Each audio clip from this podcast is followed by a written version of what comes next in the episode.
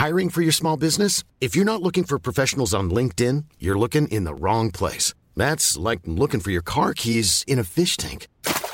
LinkedIn helps you hire professionals you can't find anywhere else, even those who aren't actively searching for a new job but might be open to the perfect role. In a given month, over 70% of LinkedIn users don't even visit other leading job sites. So start looking in the right place. With LinkedIn, you can hire professionals like a professional. Post your free job on linkedin.com slash people today. El Heraldo Radio presenta Cámara de Origen, un nuevo espacio para enterarnos del trabajo de las legisladoras y legisladores en los Congresos de México. En Cámara de Origen, tiene la palabra Carlos Zúñiga Pérez.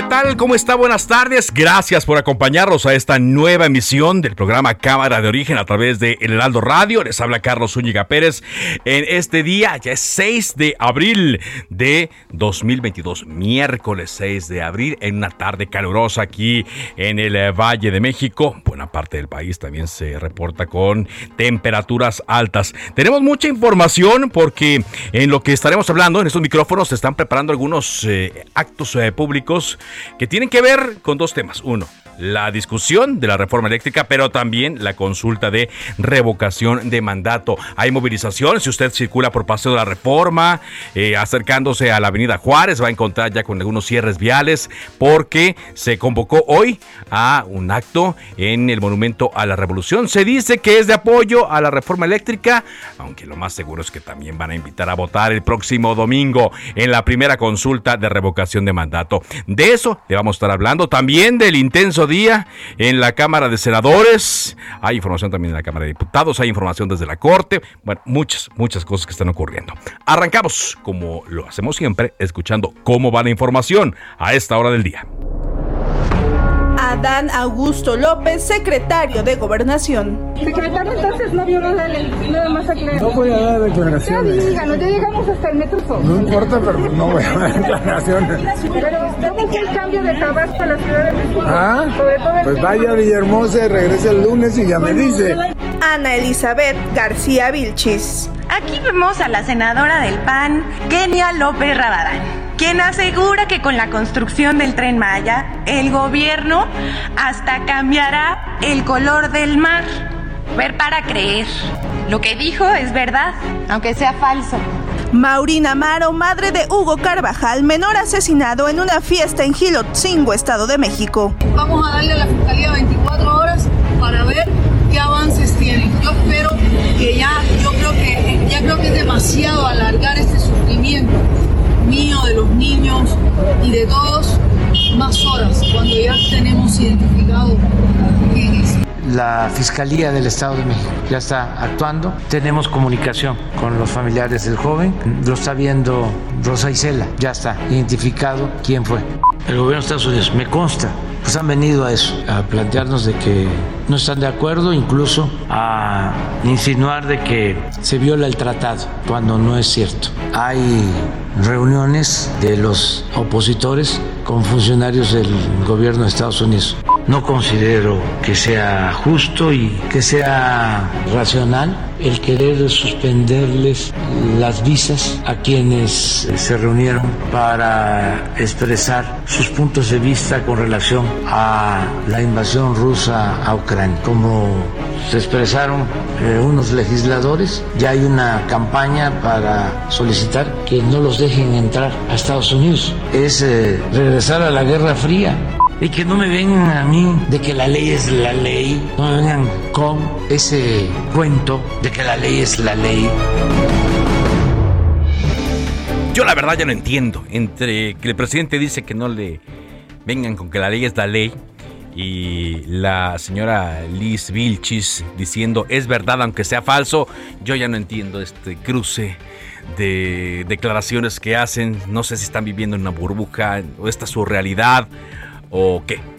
Pero bueno, nosotros tenemos que seguir en lo nuestro que es registrar los hechos, corroborarlos, comprobarlos y transmitirlos Así debe ser los medios de comunicación. Bueno, vamos a más de la información del día. Los padres del el joven Hugo Carvajal, de 15 años, asesinado en la madrugada del domingo 2 eh, de abril. Bueno, ya del, fue, la empieza empezó el sábado 2 de abril y el domingo 3 de abril. Tras acudir a esta fiesta en Gilotzingo, Estado de México, dieron un plazo a la Fiscalía Estatal para detener al homicida. De no cumplirse, van a volver a bloquear el periférico, señalan. Anoche Seguían y hasta las 10 de la noche abrieron un carril, primero en circulación hacia la Ciudad de México, después otro carril en circulación hacia el norte de esta zona metropolitana y hasta las 4 de la mañana se retiró por completo el bloqueo que inició a las 9 de la mañana de ayer en esta zona.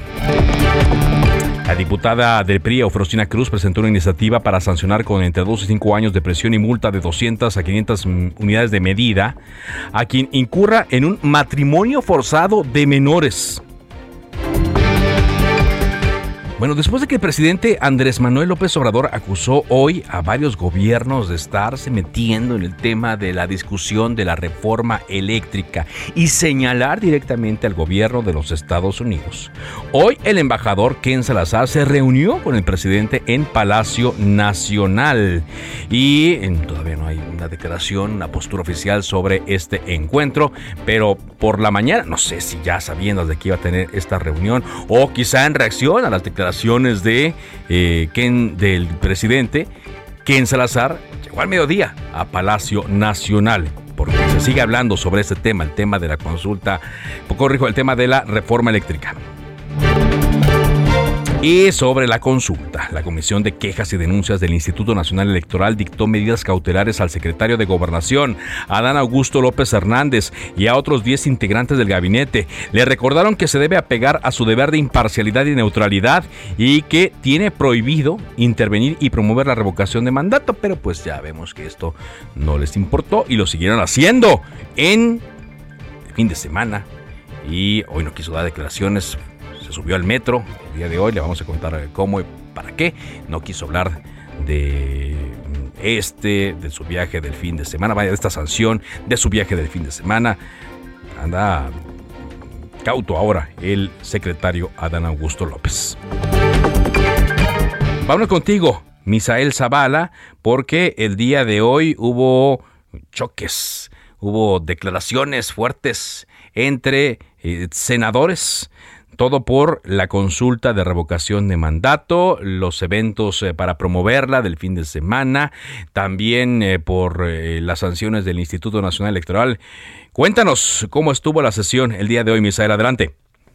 Carlos, buenas tardes, buenas tardes al auditorio. Efectivamente, pues un duro debate se registró hoy en el Pleno del Senado de la República debido a estos hechos del pasado fin de semana donde dos funcionarios federales pues participaron en un mitin eh, para promover, bueno, donde se promovió la revocación de mandato. Esto, pues, a cuatro días de la consulta de la revocación de mandato, senadores de Acción Nacional, también del Partido Revolucionario Institucional de Movimiento Ciudadano y Grupo Plural, exigieron que se llame a cuentas al secretario de Gobernación, Adán Augusto López Hernández, así como al comandante de la Guardia Nacional, Luis Rodríguez Bucio, por haber participado en un mitin en los dos estados del país para promover la revocación de mandato y también por el uso de una aeronave de la Guardia Nacional para viajar a estas entidades con la finalidad, pues, eh, supuestamente de la oposición de eh, pues promover esta revocación. La senadora Xochil Galvez Ruiz del, Partido Acción Nacional afirmó que el general Bucio anda de matraquero en lugar de ponerse a trabajar. Pero ¿qué te parece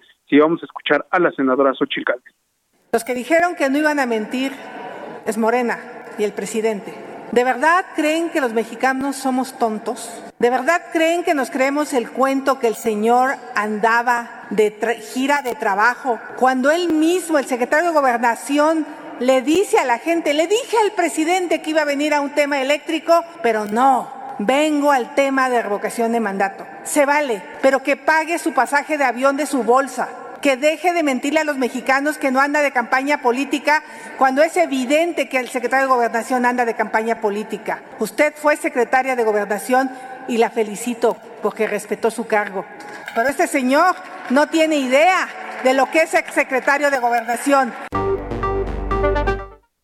Pues también quien se sumó a esta dura postura fue la senadora priista Beatriz Paredes, quien afirmó que el hecho de que eh, dos funcionarios hayan participado en un mitin podría distorsionar la participación ciudadana de la revocación de mandato y sentar un mal precedente en las elecciones. Vamos a escuchar a la senadora periodista Beatriz Paredes.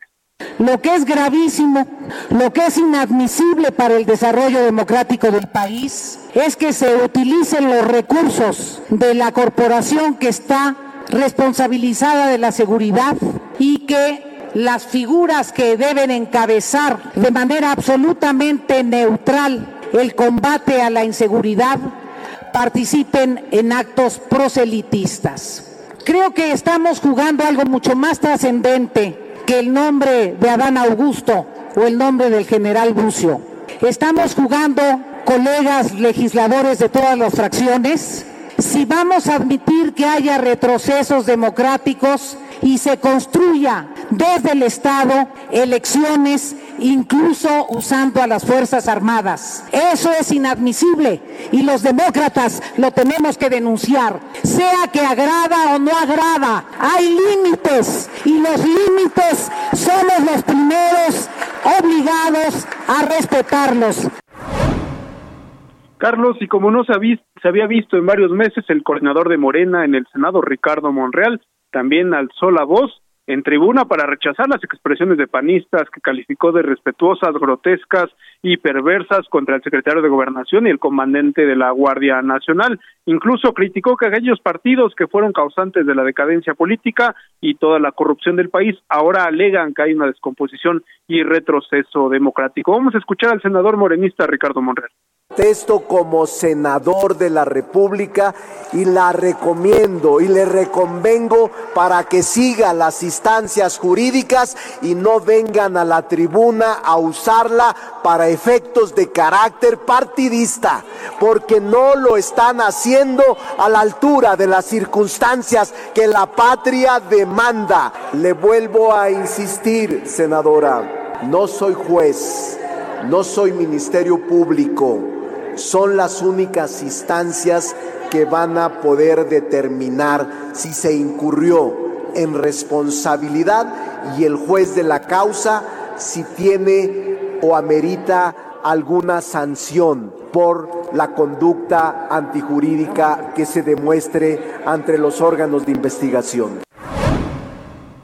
Carlos, finalmente los eh, senadores de Acción Nacional informaron que pues ya presentaron una denuncia ante el Instituto Nacional Electoral y también ante el Tribunal Electoral del Poder Judicial de la Federación para que se investigue el uso indebido de recursos públicos para la promoción de la revocación de mandato, no solamente para el secretario de eh, Gobernación, Adán Augusto López Hernández, sino también para varios senadores de la República que abiertamente han mostrado su posición a favor eh, de la revocación de mandato con eh, supuestamente el uso de recursos públicos. Carlos, hasta aquí la información.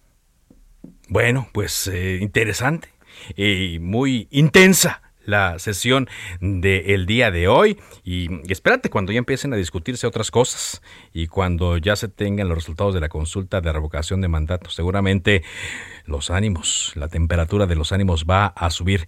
Gracias eh, por este reporte Muchas gracias, Carlos. Buena tarde. Misael Zavala, reportero de Heraldo Media Group desde el Senado de la República. Vámonos ahora con otro reportero de Heraldo, Spari Salazar, porque el secretario de Gobernación se dio hoy una vuelta por el metro. Eh, unos dicen que fue para despistar al enemigo, otros dicen que fue, bueno, que en este caso no es el enemigo. No, déjeme corregir para despistar a la prensa que lo iba siguiendo. Y otros dicen también que eh, fue para que se comparara el eh, uso hoy del metro con el del fin de semana del avión de la Guardia Nacional. En fin, eh, estuvo en la Suprema Corte de Justicia de la Nación. Cuéntanos acerca de, este recorrido que hizo hoy el secretario de Gobernación. Cuéntanos, Paris Salazar, adelante. Buenas tardes, Carlos, amigos, amigas de México. Esta tarde el secretario de Gobernación, Adán Augusto López, aseguró que no emitirá ninguna declaración sobre el presunto uso de una aeronave de la Guardia Nacional para trasladarse el fin de semana a Torreón a un evento del partido Morena. Adán Augusto López eh, fue entrevistado a su salida de la Suprema Corte de Justicia de la Nación en el metro Zócalo y dijo que no es su estilo dar declaraciones de este ni de ningún otro tema. Vamos a escuchar cómo como lo dijo el secretario de Gobernación. No voy a dar ninguna declaración. Ustedes saben que, que yo nunca, yo no acostumbro a dar declaraciones. Hola, no es mi papel. En este punto, porque ya vimos que no quiere hablar Ni del este, caso. ni en ningún punto. Secretario, pero es público, es público que usó una aeronave de la Guardia Nacional, eso, Yo- eso es público. En ningún caso doy declaraciones, no es mi... El secretario de Gobernación, Adán Augusto López, evitó referirse hacia así el, el líder nacional de Morena, Mario Delgado, viajó o no en este aeronave de la Guardia Nacional este fin de semana y dijo que respetaron su derecho a no eh, dar ninguna declaración. Vamos a escuchar cómo lo dijo el secretario de Gobernación. Nunca he dado declaraciones. Usted les conta que soy respetuoso y respeto su derecho a preguntarme y yo no soy una persona que acostumbra a dar declaraciones. es el primer responsable, Perdón. es el primer responsable de la política interior que tiene esta postura, secretario. Bueno, pues es, así soy yo. Secretario, pero sí. electoral en caso de que Perdón. sea- responder ante las No voy a dar ninguna declaración. Secretario, pero sí usó la aeronave y sí llevó a Mario Delgado. No Nada voy más. a dar ninguna declaración, señorita. Yo respeto mucho su derecho a preguntar, pero... Pero es público lo de la aeronave. Respeten ustedes mi derecho a no responder o no dar declaración. Finalmente, el secretario de Gobernación, Adán Augusto López, dijo que para las posturas oficiales están las unidades de comunicación social porque él no va a dar ninguna declaración. Es la información que te tengo, Carlos. Bueno, sí, está en su derecho de no dar declaraciones, pero sería bueno que diera declaraciones, no solamente cuando el político o al funcionario le interesa, sino también cuando hay cuestionamientos.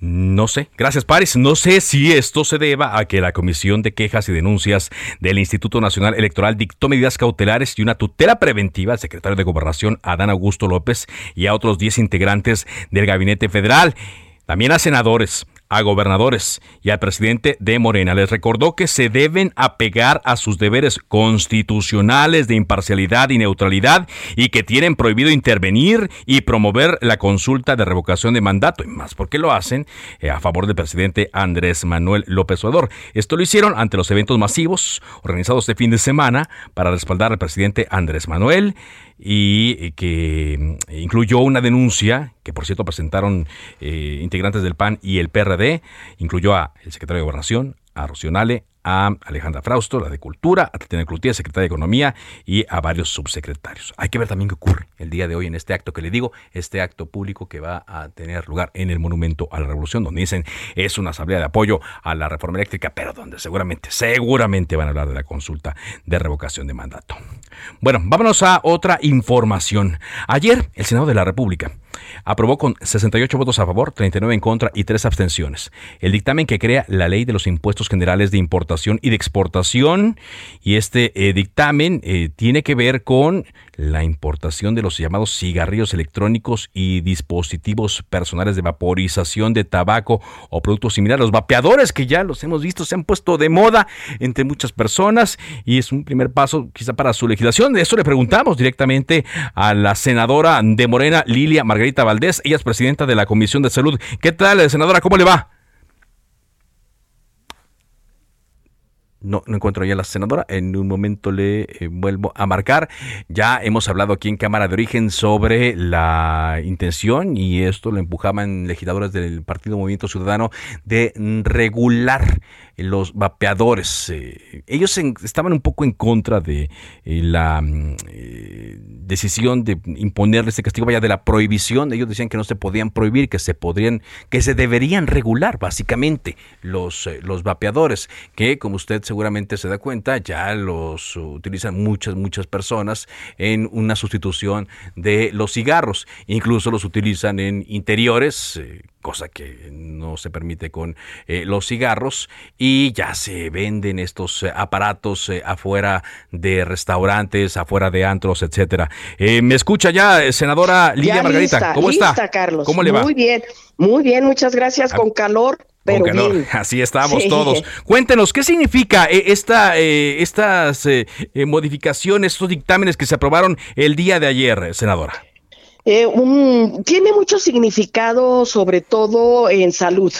El tema no había pasado a la Comisión de Salud, había estado en las comisiones de Hacienda y puntos legislativos hace segunda.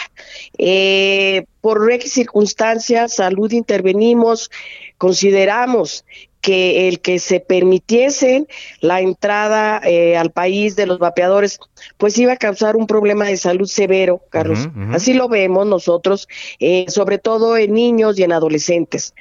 Eh, los adolescentes, ahorita que estaba escuchando un poquito a medias, eh, tienen acceso fácilmente a los vapeadores en los centros comerciales, afuera de las tiendas, en las calles. Tienen sustancias eh, muy adictivas como los saborizantes que hacen que ellos pues quieran estar vapeando permanentemente. Como entre comillas, no es vicio todavía, no es una dependencia, pues lo hacen sin control, sin vigilancia. Y aquí viene lo grave, Carlos. Nos causan problemas de salud serios, no nada más eh, a nivel eh, traqueal, de pulmones, sino en boca, en lengua y sobre todo en problemas neuronales en las personas muy jóvenes o que tienen predisposición a tener otro tipo de adicciones. Okay. Por eso nosotros lo planteamos, lo trabajamos en la bancada, nos apoyamos en salud, nos apoyamos en ciertas instancias eh, como la UNAM, donde existen investigadores, pues nos, se decidió como grupo que no podíamos permitirlo todavía. Entonces, ¿está prohibida ya por completo también la comercialización de estos aparatos en México? Definitivamente, desde el momento en que se prohíbe la entrada, está prohibida la comercialización. Vamos a suponer, Carlos, a suponer, porque no tengo el dato preciso, que aquí en México se empezaran a fabricar.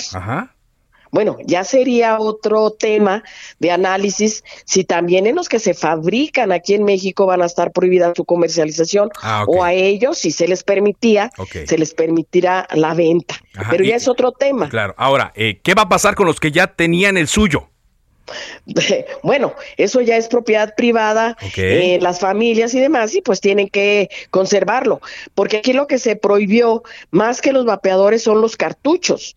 Ah, los, cartuchos que traen las sustancias químicas que son las que con el calor se hacen vapor y se puede inhalar. Pues la gente puede conservar su, su aparato en su casa, pero ya no va a haber eh, el acceso legal para los cartuchos. Ahora, eh, la oposición señala que debido a esta legislación se va a crear un mercado negro de estos cartuchos. ¿Qué dirían Ahorita ustedes? Ya existe. Ahorita existe. Sí. porque no están permitidos. No es que estuviesen permitidos y nosotros los prohibiéramos, sino que ya estaban prohibidos desde hace tiempo acá por decreto. Entonces ya existe. Aquí lo que se tiene que hacer es que las autoridades competentes pues apliquen la ley y, hagan, hagan valer la ley. Pero le voy a poner un ejemplo, Carlos. Eh, está prohibido venderles alcohol a los menores. Sí. Sin embargo, hay ventanas clandestinas en todo México y se lo siguen vendiendo. Sí, entonces es cuando uno dice, no, es que con esta nueva prohibición va a ser la vendedera. No, pues si desgraciadamente ya hay vendedera de alcohol, de estupefacientes, de los mismos cartuchos. Pero digamos, no se va a perseguir a las personas que ya lo tengan. No, no, no, Es decir, lo único, lo que hacen ustedes es cerrarle la puerta a estos productos del exterior. cerrarle la frontera, ¿sí? A estos productos no, no se va a perseguir, eh, no se va a, criminalizar a los jóvenes o a las personas adultas que los usen. Miren, eh, en un adulto nosotros no eh, les, fue cuando les explicábamos, pero no logramos que la oposición lo entendiera. En un adulto que respetamos la libertad para que su personalidad la desarrollen como ellos quieran, pueden fumar y vapear todo lo que quieran, cuanto quieran, ¿sí? Ah, se pueden hacer todo lo que quieran, pero en los niños que están muy frágiles, que son un grupo muy vulnerable, pues tenemos que evitar que lo hagan, ¿sí? Bien. Eh, otro ejemplo que pongo de lo que está prohibido y sin embargo la ley las autoridades judiciales no lo controlan, es el famoso aguarrás, el tiner, los resistoles, que hacen que los niños de 6 u 8 años ya tengan dependencias serias, ¿eh? Serias. Ahora, no están prohibidas, e, serias. Esta ley quedó, eh, me queda un minuto nada más, senador, pero esta ley quedó bien sustentada, no va a haber motivo de controversia de que la puedan, exactamente.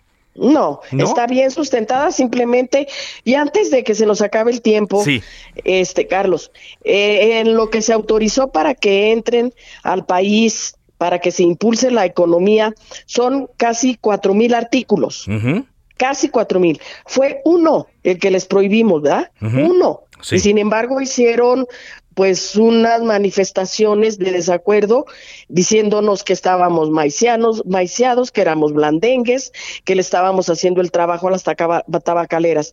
Lo cual con ese producto que ellos querían que entrara, pues es una demostración de que ellos son los maiciados. Muy bien. Muchas gracias, senadora. No, al contrario. Hasta luego. Muchísimas gracias. Hasta luego, Carlos. Pausa y regresamos. Se decreta un receso. Vamos a un corte, pero volvemos a Cámara de Origen con Carlos Zúñiga Pérez.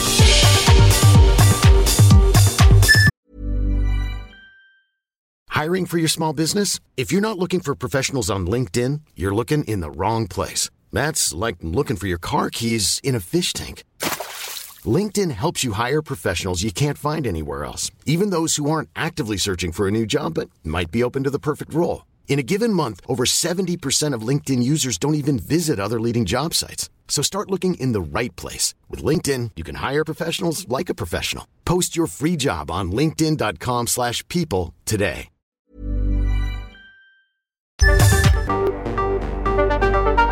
Se reanuda la sesión. Volvemos a Cámara de Origen con Carlos Zúñiga Pérez.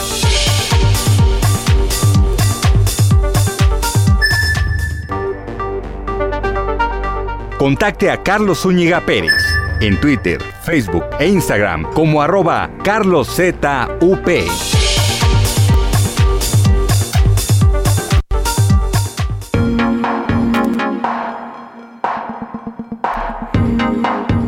Gracias eh, por sus mensajes a mi cuenta arroba carloszup. Está a su disposición y con mucho gusto leemos eh, sus comentarios. Arroba Carlos ZUP y así me puede encontrar también en Facebook, en Instagram y en TikTok también con la información del día. Ahí no hacemos bailecitos todavía. Solamente noticias y nada más eh, que noticias.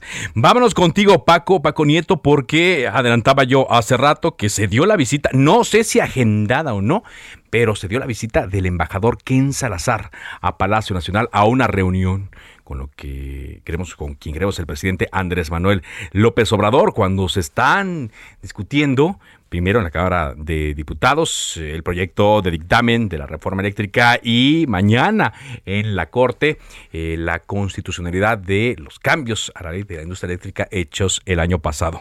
Cuéntanos más de esto. Adelante, Paco. Carlos, ¿qué tal? Muy buenas tardes. Pues sí, hoy el embajador de Estados Unidos en México, Ken Salazar, estuvo de visita en Palacio Nacional.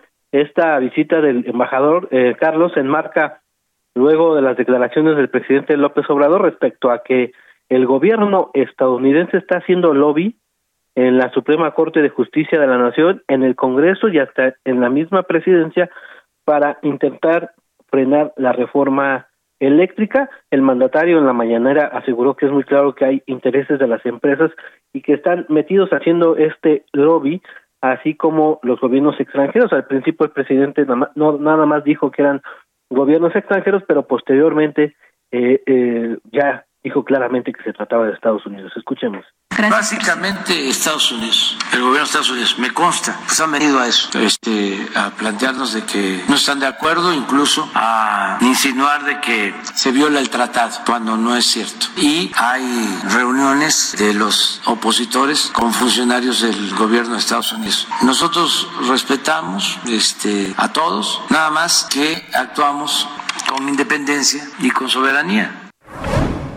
Y bueno, pues el embajador llegó a Palacio Nacional a mediodía, estuvo alrededor de casi dos horas.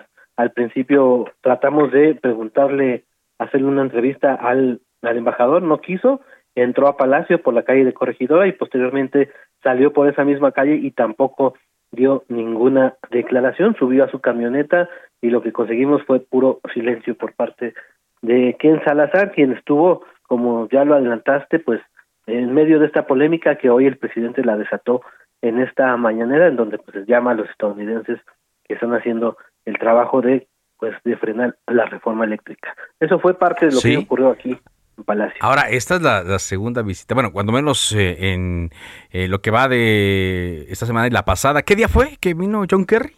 La, la semana pasada estuvo el presidente, estuvo el embajador con con John Kerry y bueno pues ahí mismo a la salida ahí donde mismo los, esperamos llegaron hasta ahí John Kerry y el propio Ken Salazar a pues a dar declaraciones de lo que había sucedido en esa reunión con el presidente en donde se habló de que hablar de, de, un de un grupo que estaría revisando la, la reforma y que posteriormente al otro día el presidente pues lo lo negó y dijo que no se ningún grupo. Que él se había quedado callado cuando hicieron esta propuesta y que no quiso decir que la habían aceptado. Entonces, aquí vemos eh, otra cosa completamente distinta a la que se vivió la semana pasada. Ahí se había el interés de mencionar algo, de decir algo, tanto de John Kerry como de Ken Salazar, pero hoy, quién sabe cómo le habrá ido en esta reunión que prefirió guardar silencio e irse en su camioneta, creemos, rumbo a la embajada.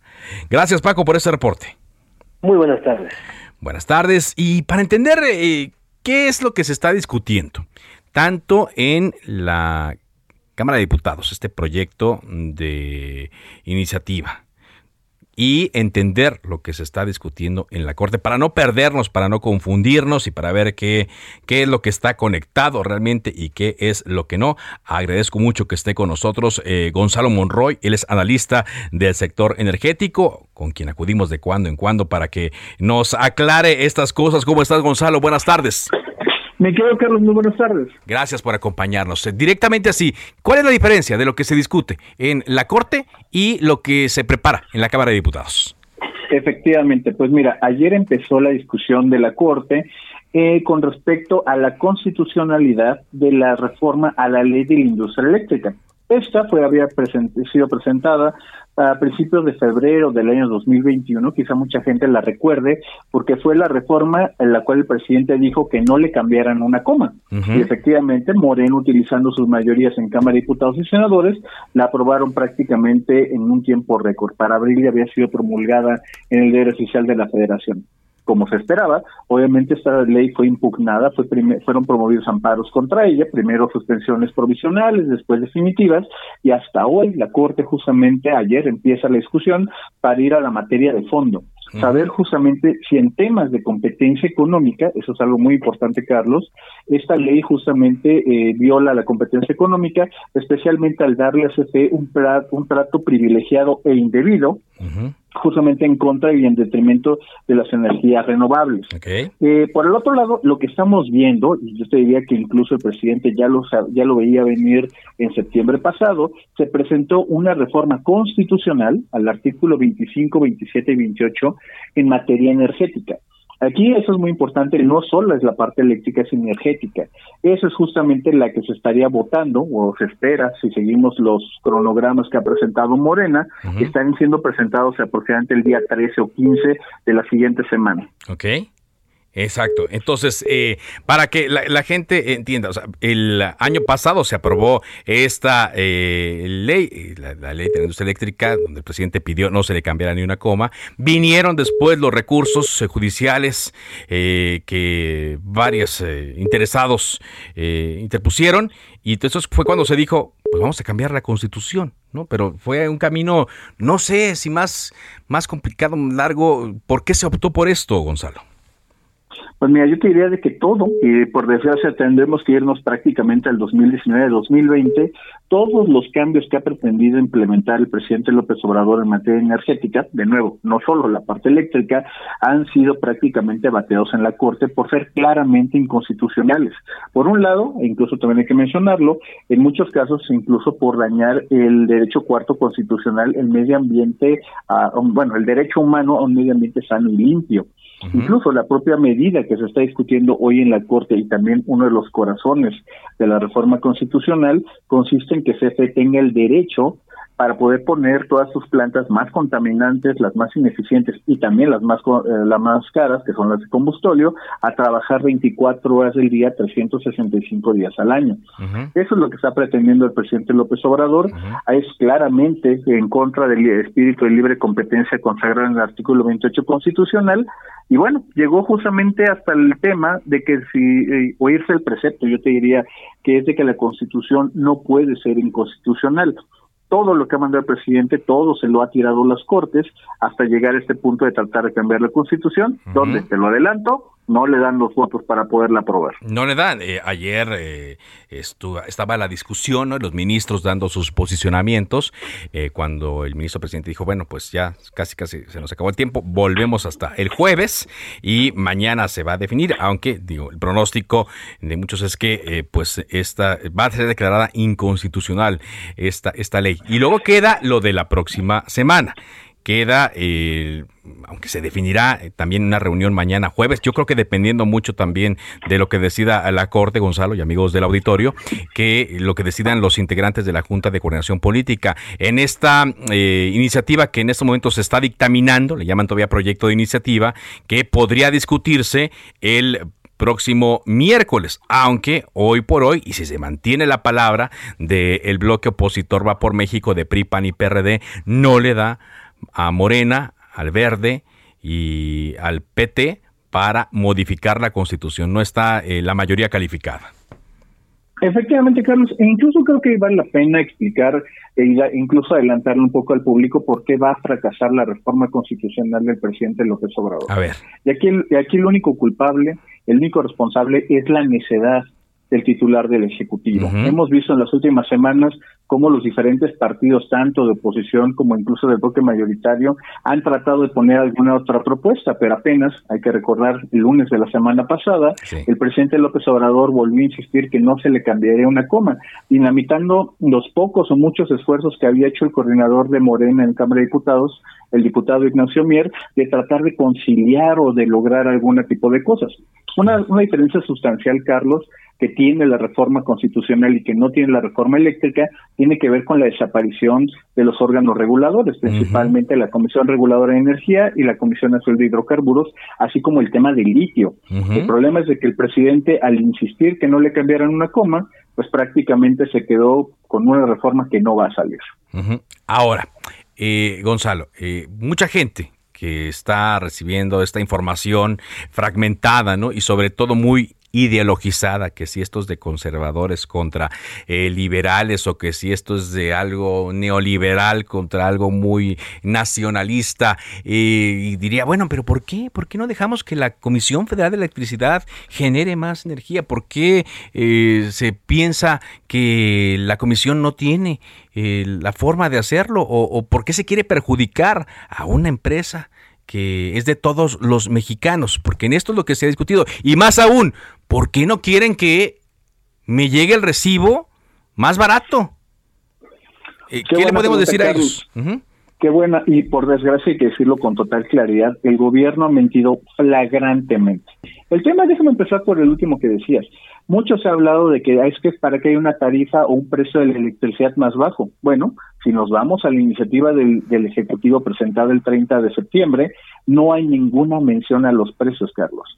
Incluso te lo puede ir adelantando CFE, lo único que dice es que CFE determinará las tarifas. De hecho, yo te podría ir adelantando, bajo la redacción que puso el presidente López Obrador, literalmente en manos de Manuel Barlet, esto significaría que CFE ya no se tiene que coordinar con absolutamente nadie, ni con la Secretaría de Economía, tampoco con la Secretaría de Hacienda, y tiene un gran riesgo. Puede ponerle que en determinado estado, digamos que le caiga muy bien el presidente, darles a un centavo la electricidad del bimestre. Pero si de pronto hubo alguna alcaldía, municipio, estado que se le salió del huacal, valga la expresión, el, CFE le puede poner un incremento del cinco mil, diez mil o veinte mil por ciento. Ese es uno de los riesgos que tiene esta iniciativa. Eso justamente cuando el gobierno ha estado diciendo que es para fortalecer a la CFE, CFE tiene toda la capacidad para invertir en absolutamente todo. El gran problema de lo que se está tratando, el corazón de todo esto que ha llevado a la Suprema Corte y a diversos organismos, incluido el gobierno de Estados Unidos, es que tratan prácticamente de limitar la competencia a la que enfrenta CFE.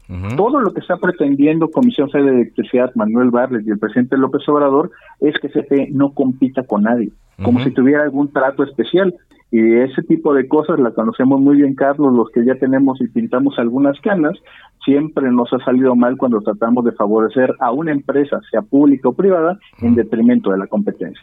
Y es que aparte de la comisión, aquí se estuvieron y, también eh, incluyendo otras cosas, ¿no? me viene a la cabeza el tema del litio, ¿no? Que también se nos ha dicho, algo que expertos nos han contado también, que estamos prácticamente ¿no? sobre eh, el territorio nacional, sobre un gran yacimiento de litio, cosa que tampoco em, eh, tenemos la certeza, y que eh, pues esto mm, está en riesgo de que ocurra lo que en otros países, de que vengan privados y se lo lleven, lo exploten, cuando puede ser que mañana sea otro material el que se requiera, otro mineral.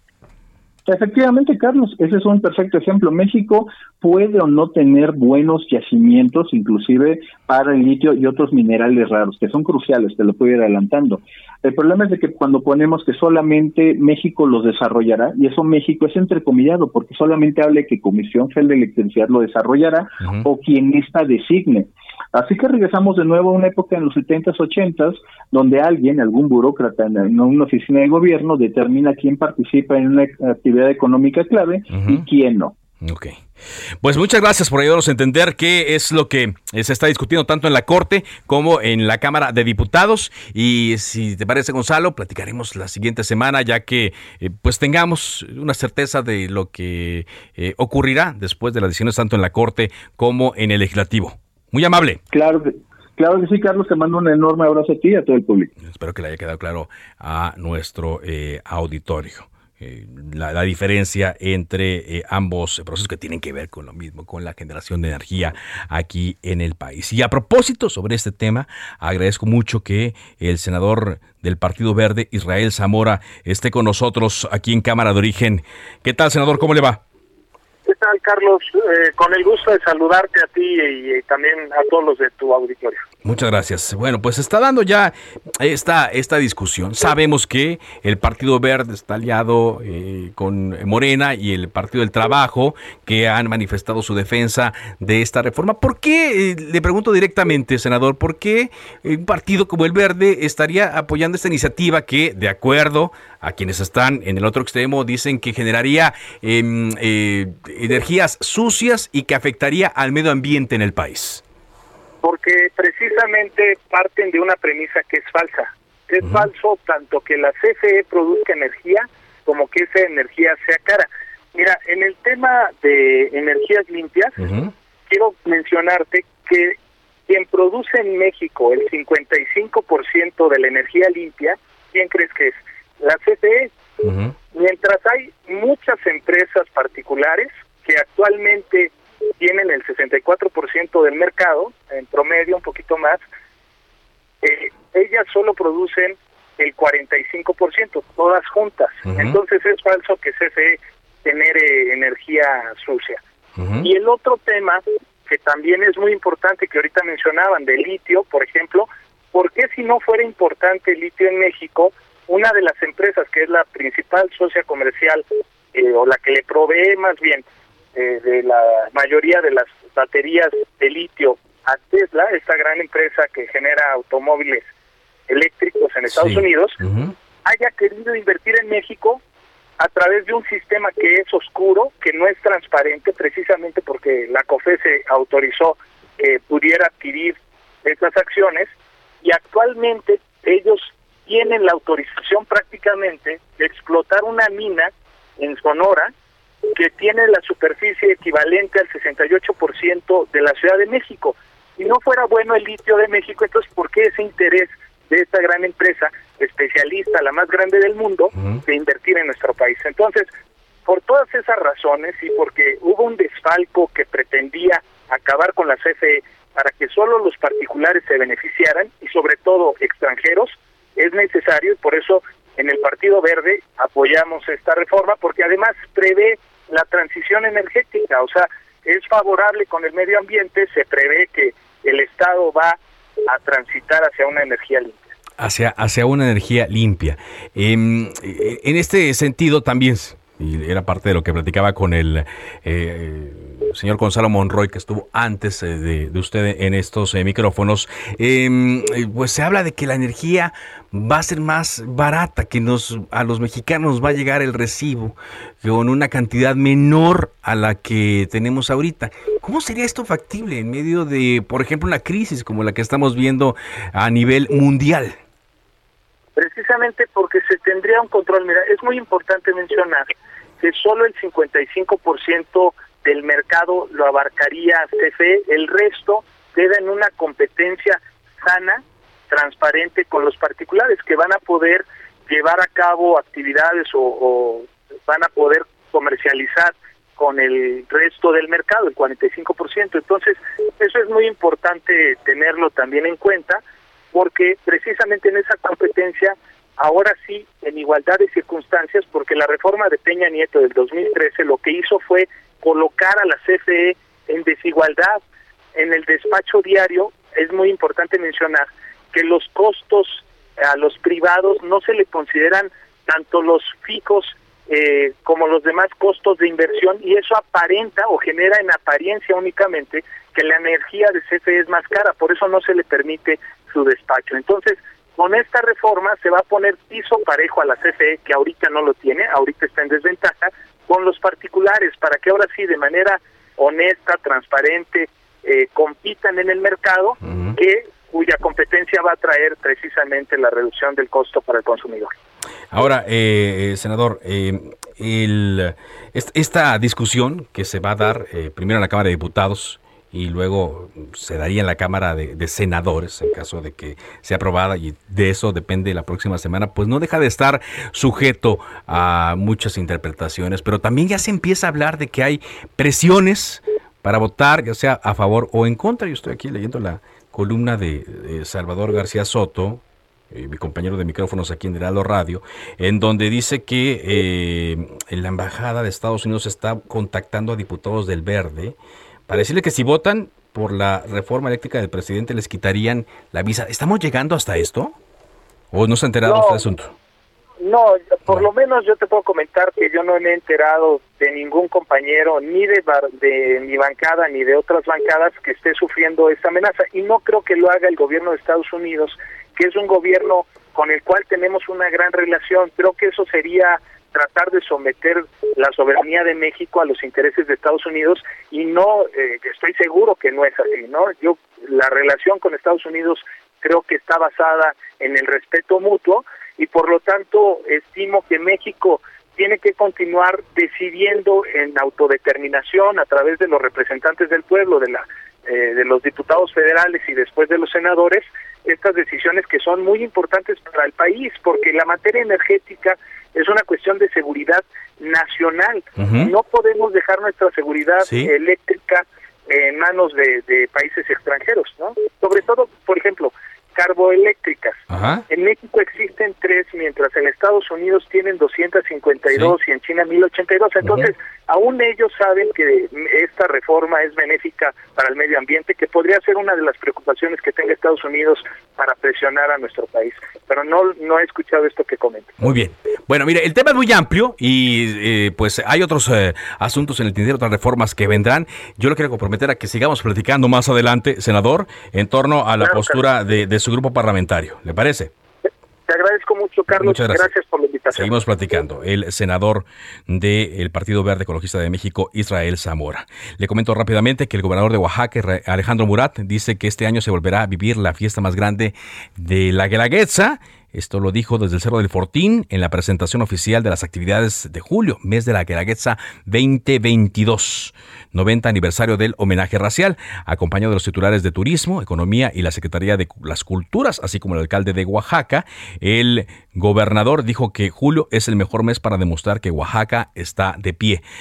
A su vez, el secretario de Turismo, Juan Carlos Rivera, dio a conocer que tan solo en la capital se estima captar 460 millones de pesos con una ocupación hotelera arriba del 94%. Así que buenas noticias para Oaxaca para todos los mexicanos porque vuelve la Guelaguetza. Daniel Bagaña, nos eh, casi nos despedimos con información eh, tuya desde el Monumento a la Revolución. ¿Qué nos tienes?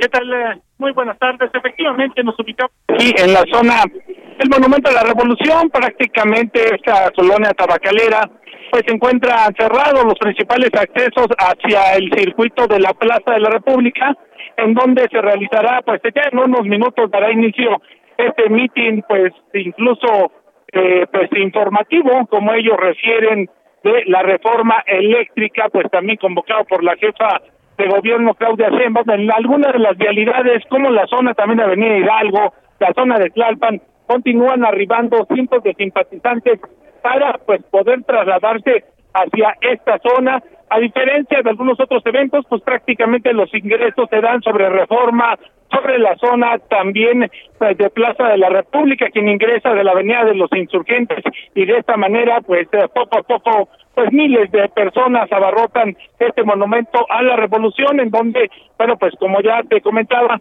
pues espera la presencia de la jefa de gobierno Claudia Sheinbaum de algunos minutos aquí en este mitin. Nosotros pues vamos a continuar atentos para pues precisamente dar los pormenores de este evento masivo aquí en la, zona de la de la zona del monumento a la revolución. Muy bien, gracias Daniel. Y por lo mismo hay eh, la circulación restringida en la zona, toda vez que están llegando muchas personas eh, a pie, están utilizando el Metrobús que también se vio interrumpido, obviamente el Metro Revolución que está ahí cerca, y muchos autobuses también ahí alrededor de Bucareli, eh, Avenida Morelos, Juárez, Valderas están viendo autobús que están llevando a muchas personas a este acto en el Monumento a la Revolución. De esta forma llegamos a la parte final de Cámara de Origen. Gracias eh, por su compañía. Mi nombre es Carlos Zúñiga Pérez. Sigan la sintonía de Heraldo Radio con referente informativo. Por ahora es cuanto. Se cita para el próximo programa. Cámara de Origen, a la misma hora, por las frecuencias de El Heraldo Radio. Se levanta la sesión.